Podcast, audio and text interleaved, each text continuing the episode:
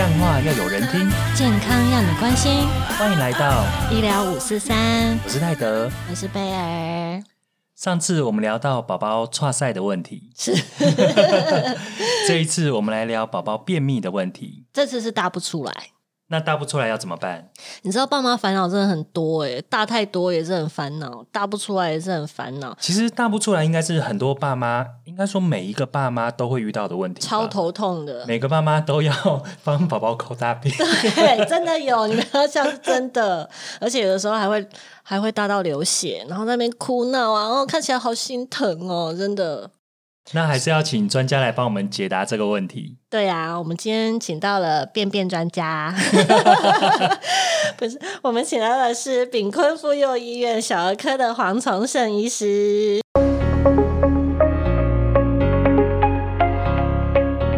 嗨，大家欢好迎。嗨，大家好。啊，请问一下黄医师啊，在你门诊的那些小病人里面啊，其实会便秘的小朋友多吗？比例大概多少啊？也不少哦，大概可能有一层到两层有这样的一个问题哦。嗯，好像其实临床上蛮多小朋友都有便秘的问题，而且他们常常就是喊肚子痛。是啊他们的症状大概都是哪些表现呢？比如说呃肚子会痛啦，那屁股会痛啦，因为他大便太硬太粗啦，哦，屁股有受伤啊、破皮啊，然后那有时候就是屁股会流血啊，哦，要解血便啊这些的。好、那呃，因为肚子很胀，然后变成就是胀气啦，然后食欲不振啊，吃不下啊，长期吃不下之后，他就长得瘦瘦小小的啊。嗯所以其实影响还蛮大的，也不是只是大便大不出来、哦所以会影响到发育。会啊，会啊，哇，啊。这个影响蛮大的。而且有时候还会有一些情绪的问题。对，因为他们有时候都会在那边，嗯、大不出来，或是在那边憋大便啊，然后有时候容易生气啊、哭闹啊。对，个性会对变得比较烦躁。对，然后烦躁起来，爸妈就跟着烦躁。嗯那请问一下黄医师，就是像便秘啊，它有一个定义吗？比方说，爸爸妈妈都喜欢问说，那是几天没有上厕所才叫便秘，还是说它有其他的定义的方式呢？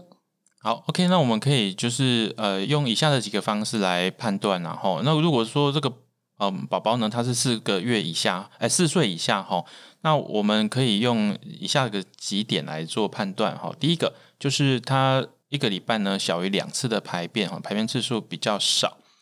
然后呢，大便的时候呢，会疼痛啦，或大很久啊，也很用力啊，那还是一直用力不出来。那第三个的话呢，就是检查的时候发现里面呢，哈有挖到很多很大的这个呃便便啊，哈。那第四个的话呢，是它大出来的大便很粗很大条的时候，这个有时候也是。那第五个的话呢，就是曾经有大便塞住啊，哈，然后肚子胀气，然后胃口不好的一个情况。那所以呢，就是说呢，除了这个排便次数的一个改变以外呢，大便呢的一个呃软硬度，还有这个粗细啊，那另外再加上有没有这些胃口不好啦、胀气啊这些状况来做综合的判断。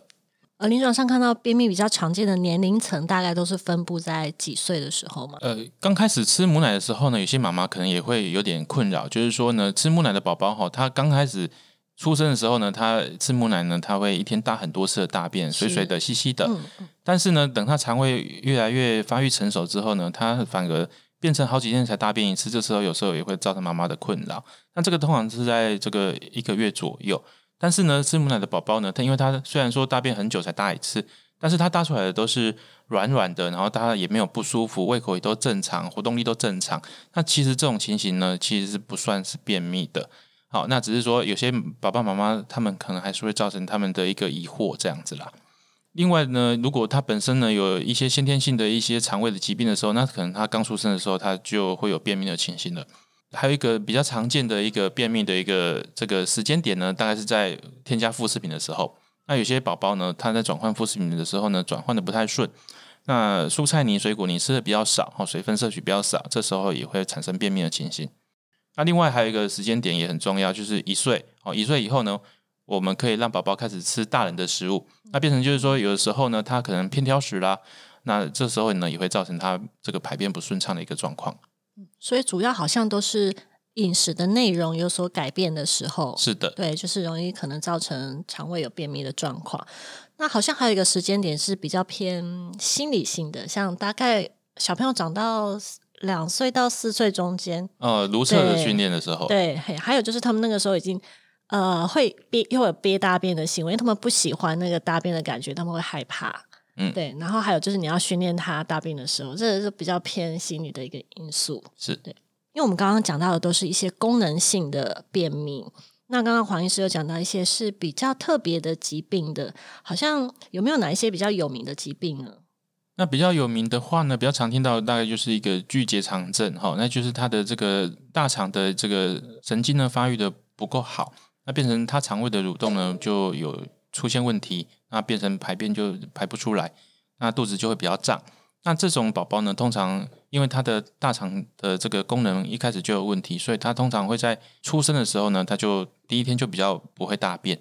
那所以如果就是说一开始出生哈，那第一天没有解胎便，那之后呢，整个大便呢次数也都不多啊，肚子胀，然后胃口不佳，这时候可能就要小心会不会是有巨结肠症的一个状况，那可能就要带去给儿童肠胃科看一下。啊如果真的是巨结肠症的话，好像就需要开刀，对不对？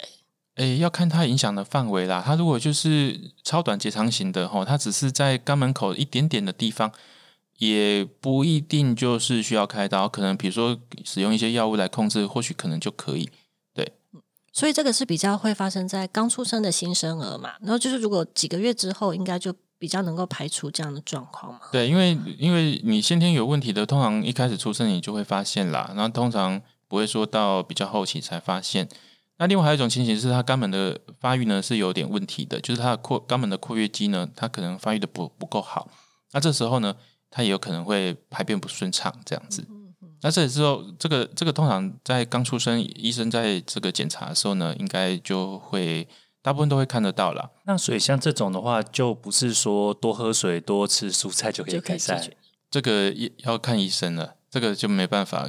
光是靠饮食来做调整。嗯，那刚刚讲到那些呃便秘的原因呢、大概九成都是一些功能性的功，能性的便秘。是那主要的原因，刚刚黄医师提到说，哎，比较少吃青菜、水果啊，或者是喝比较少水。那还有没有什么其他的原因呢？饮食当然是一个最主要的一个问题啦，哈，就是说这个呃饮食的变化，刚提到啦，就是在不同的阶段哈，它在这个诶适应不同的阶段的一个饮食习惯的时候呢，产生了一些问题。那另外的话呢，有些不良的生活习惯也会造成这样的情况，比如说有一些呃比较大一点的孩子，他可能贪玩哈啊，他就不他就不不大便了这样子，好，那这样子的情形也是有。那有些有的时候呢，是有一些这个疾病，哦，比如说他可能最近呢有有感冒啦，或者是有肠胃炎呐，之后反而造成他呢排便不顺畅，也是会有。那另外的话呢，就是这个诶心情不好的时候，有时候也会拿拿不出来哦。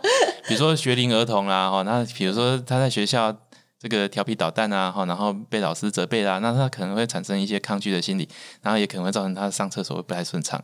那我看电视剧也有这种，他心情不好的时候，爸妈一直妈妈一直说你要吃饭要吃饭，结果他反而就是闹别扭，不想吃，对对对，然后就偏食，然后或者是就是呃自己有压力。对啊，这些也都会造成排便不顺畅的。所以除了是饮食习惯，然后还有平常的作息习惯、排便习惯，甚至是运动，运动好像有一点影响。运动也会促进我们肠胃的蠕动，然后当然如果你运动比较少，那肠胃蠕动也会比较不佳。嗯，对。但是我觉得我们在讲的都是一些呃比较理论上的问题，但是实际但是实际上在临床上啊，其实在带小孩的时候，好像很多爸爸妈妈都还是会反映一些，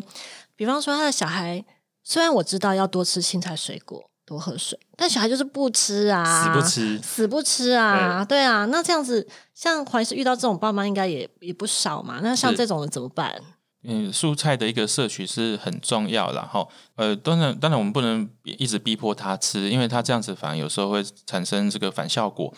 那除了这个呃蔬菜以外啊，这个淀粉的摄取的部分哈，那我们可以选用这个全谷类的这个全谷杂粮类的啊，好，这些里面有丰富的一个膳食纤维。好，那除此之外呢，也可以每天呢给他一小汤匙的一个坚果哦，那这个呢也可以补充到一些膳食纤维。那一些豆类产品呢也有丰富的膳食纤维哈，所以其实还是有很多可以取代的啦。那蔬菜的话，你可以先看一下，就是这个宝宝呢，他哪一些愿意进到嘴巴里面，哪些不愿意进到嘴巴里面。那我们可以先从他喜欢吃的，然后他愿意吃的来着手，然后呢，再慢慢的去带一些我们想要给他摄取的一些食物，这样子。好，那这样子呢，可以减少他抗拒的一个心理。嗯所以其实还是要多方尝试啦。对对对就是爸妈要非常的有耐心。是的，但对于宝宝来说，这些味道都是他没有尝过的，是不是比较味道比较淡的，他会比较容易接受呢？不一定，有的小朋友很淡的，他反而觉得不好吃。有的反而口味很重哦。嗯，有的口味很重哦。那所以这种挑食的这种习惯是后天养成的吗？我是觉得都有哎、这个是一个生活习惯的问题啦，再加上我们现在是这个工商业社会哈，那饮食也是比较精致一点，跟以前传统农村社会吃的食物其实差别那蛮大的。种原型食物，是的，哦，所以变成就是，哎，他可能失去到的膳食纤维真的没有那么多。那有时候现在甚至连副食品都可以副片打了，所以、啊真的所以 有哦。有有有，所以变成就是说，哎、其实有时候爸爸妈妈真的很忙啊，他根本根本没办法自己准备，那可能就是交给外面的厂商啦，来来做这些食物的一个准备。所以变成就是说，他反而就毕竟做生意嘛，他又要要适合大家的一个口味口感，小宝宝喜欢，所以可能有时候跟这个我们自己准备的副食品的这个口感味道还是不太一样啊。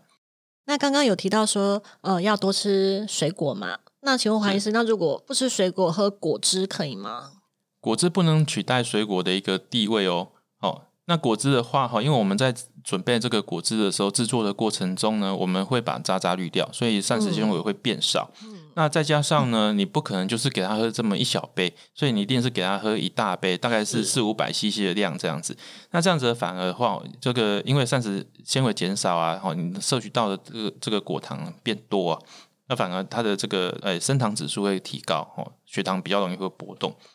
另外的话呢，果汁的话呢，因为它是额外再加工过呢，所以它的这个整个的维他命的一个诶、也都会流失，然后被破坏掉，所以变成就是说，它反而摄取不到一个足够的维他命 C 哈。那维他命 C 其实对我们身体也是很重要的，维他命 C 可以增强增强我们的抵抗力以外呢，它对这个铁质的吸收也是很重要的。那所以变成，如果你只喝果汁的话呢，那那你可能就是没有办法摄取到这些是需要的营养素。因为它果汁还是甜的啦，所以它变成就是说会养成他是喜欢喝这个糖爱吃甜的，含含糖饮料的这个习惯啊，哈，这样子也不太好。我们还是希望是可以训练他这个诶补充一些这个水分的一个摄取，这样子。现在好像学龄小朋友都变很胖哦，比较变胖的比较多。小胖子还蛮多的，对，那像我天不是去学对，姐像我前几天去去那个学校见见，然后我那间是国中，国中是一年级，是我发现进来的小朋友七成都是胖的，对，因为真的，而且是很胖。对对 不要笑，不要不能笑人家胖。我我没有笑他胖，我只是注意到这个问题，所以我就可能我们以后可以再把这个议题再拿出来这个再讨论一下。后面的原因还蛮复杂的，因为刚提过，现在是工商社会啦，其实父母亲在家准备这个晚餐的几率很少，大部分的小朋友下课之后都还会再到这个补习班啊，或者是安亲班去。那很多晚餐其实在外面吃，在安亲班准备的。那安亲班老师他不会帮你准备多好的一个菜色，你只要饱就好了。对，对，所以大部分都还是给一些这个碳水化合物啦。啊，那当然有些小孩子他是啊下课然后就自己去买，哦，那父母亲给他钱，然后自己去买，然后就他就他就买他自己想吃喜欢吃的。鸡排 烤的、炸的，味道对重啊，的，奶茶哦，这些好、都碳都都是碳水化合物的食物，然后变成就营养不良，嗯，然后这个淀粉摄取过多，好所以刚刚就是提到说，其实我们食物还是以原形食物比较好，现在也蛮倡导吃原形的。是嗯，好那呃，像我还有看到，就是好像黑枣汁是不是也对便秘的效果还不错？对黑枣汁啊、加州梨啊，哈，这些对呃这个排便的都还不错哈。那另外的话呢，水果也可以再挑一些这个呃水分比较多的，然后果糖含量比较高的，果糖会让我们大便会比较软，那排便就会比较顺畅，这样子。那比较特别的，像香蕉啊，好像它熟的香蕉跟生的香蕉分别是要治疗不同的肠胃状况。对对对，熟的香蕉的话，它里面果糖含量比较多哈，那它就会有比较有利便的一个效果，这样子。那当然有一些这个坊间也会有一些妈妈会会说啊，那我这个苹果里面呢，你把它蒸熟之后呢，里面的这个这个诶胶质比较多呢，也会促进它排便。但这样其实其实是很可惜，因为苹果里面有丰富的维他命 C，你把它蒸熟之后，其实维他命 C 都流失了这个这个就就有点可惜这样子。好，那所以另外的话，这个呃瓜果类的水果也是很不错的，像瓜果类的水果里面有丰富的水分，那里有丰富的果糖哈，也会让这个小朋友的排便呢会比较顺畅。我自己吃最厉害的东西就是火龙果，哦，对，火龙果真的超厉害的，吃一颗一大堆。对，而且便便还会变颜色哎，哦。中秋节的柚子也不错。对，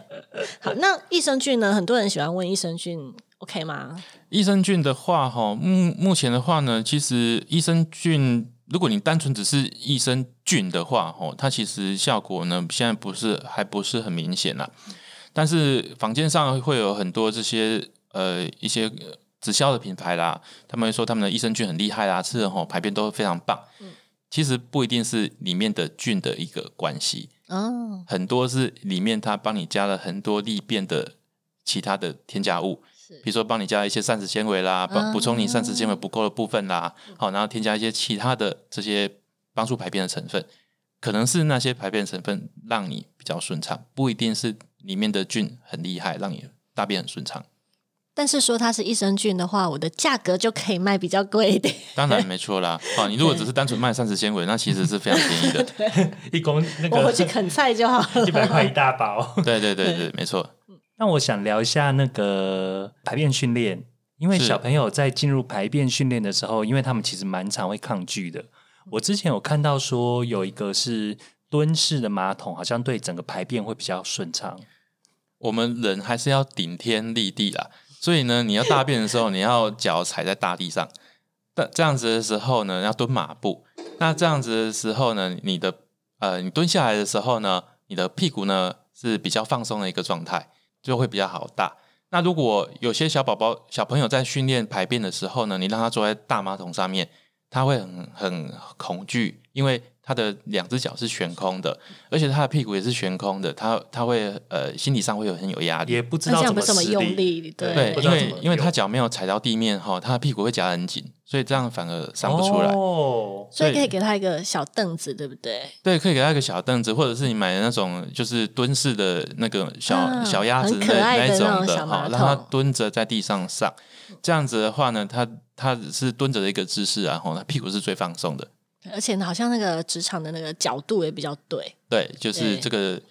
有比较助于排便。对，没错哈。所以很多公共厕所也都是蹲式的，帮助你上厕所。哦，但我看现在好像还也是有卖那种，就是就算是呃坐式的马桶，它也是有一个小脚凳，就是让你的那个脚可以脚可以踩在脚凳上面，那个职场角度。对，这样也是让你的大腿啊，吼抬的比较高一些，吼，那比水平还要高一点，这样子让你的括约肌可以放松。好，那另外的话哈，就是训练的时候呢，我们可以选夏天呐、夏天的天气热哈，你就不会想要穿很多。你是说小朋友比较愿意把裤子脱下来对吗？对对对对，比较愿意把尿布脱掉这样子。哦，啊，你冬天的话冷冷飕飕的，当然他就包得很紧了，那不想脱。对，哎，这也是一个小技巧。对，哎所以还是在夏天训练会比较好。那会那小朋友在便秘的时候，会给小朋友开软便剂吗？我通常还是会建议饮食调整是最重要的啦。其实这占这个占我们的这个便秘的一个训练啊，大概七成以上。好，那这个当然不可能让他长期去去吃这个软便的药嘛，哈，所以这个饮食调整还是很重要。那我们还是要鼓励小朋友，就是多吃一些这个膳食纤，多摄取一些膳食纤维啦。好，那这样子的话呢，他的这个排便就会比较顺畅。那为什么膳食纤维会让我们小朋友排便比较顺畅呢？因为你吃了这些纤纤维之后呢，这些纤维进到我们的大肠之后，会被我们的这个肠子里面的这些呃益菌，好、然后把它分解成